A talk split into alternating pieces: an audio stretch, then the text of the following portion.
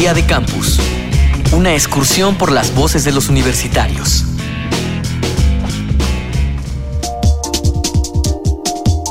El historial académico tiene todos los créditos. Ninguna materia ha quedado pendiente y el último trabajo fue entregado. El título se está cocinando y la cédula se prepara para ser estrenada. ¿Y ahora qué sigue? El mundo laboral es inmenso e iniciar en él es una labor en apariencia azarosa.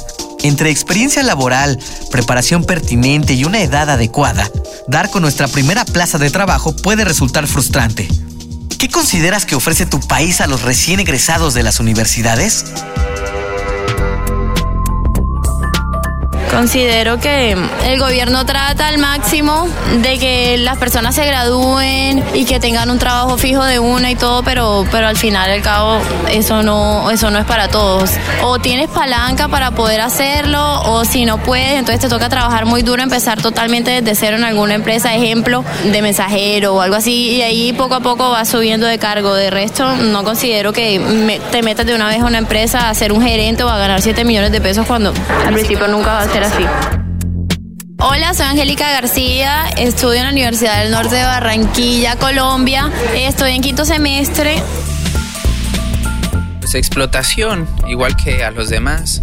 Es decir, puede ser un profesional capacitado, eficiente y sin embargo sigue siendo un asalariado también, que te ajustas a los marcos de las relaciones de producción capitalista que existen en México, entonces eres un, explotado igual que los demás.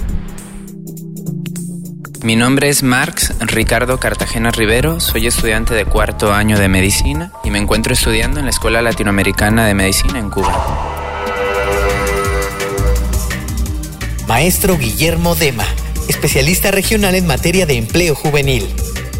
Y realmente los jóvenes a, nivel de todo el mundo en estos momentos lo tienen mucho más difíciles eh, que lo tuvieron las generaciones anteriores a la hora de conseguir empleo.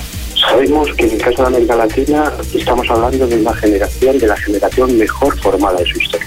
Los jóvenes latinoamericanos en estos momentos tienen muchos más años de formación que lo que tuvieron generaciones anteriores. Pero estamos ante un problema muy serio, que es un tema global, que es el tema de la creación de empleo. En el mundo tenemos 200 millones de desempleados. Cada año se incorporan al mercado de trabajo 40 millones de, personas, obviamente la mayoría jóvenes, y el sistema económico que está funcionando en, estos momentos en el mundo es incapaz de crear las suficientes oportunidades de, trabajo para todas las personas que se incorporan. Considero que, pues si el país ofrece oportunidades, no son muchas. Por lo que he visto, he tenido la oportunidad de buscar algunos trabajos, pero no, no he encontrado la mayoría piden experiencia y pues está complicado. Me llamo Alice, tengo 22 años, actualmente estudio pedagogía en la Facultad de Filosofía y Letras.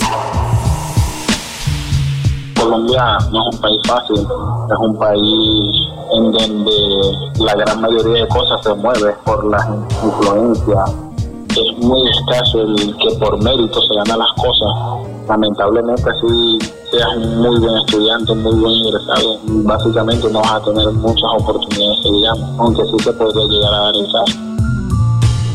Me llamo Luis Esteban Ibargüen Argote, tengo 26 años, estudio en la Universidad de Zulia, pregrado de Medicina. Maestro Guillermo Dema, especialista regional en materia de empleo juvenil. Lo que queda claro lo que queda claro es que la formación es importante, a mayor formación y a mayor niveles de formación, mayores eh, probabilidades de conseguir un empleo y de poder conseguir un empleo de calidad, pero también lo que ha quedado evidenciado es la necesidad de que la universidad vaya de la mano con el mundo productivo, es decir, con las necesidades de la empresa, y que la oferta educativa eh, vaya de acorde con las necesidades de la empresa en un mediano y largo plazo.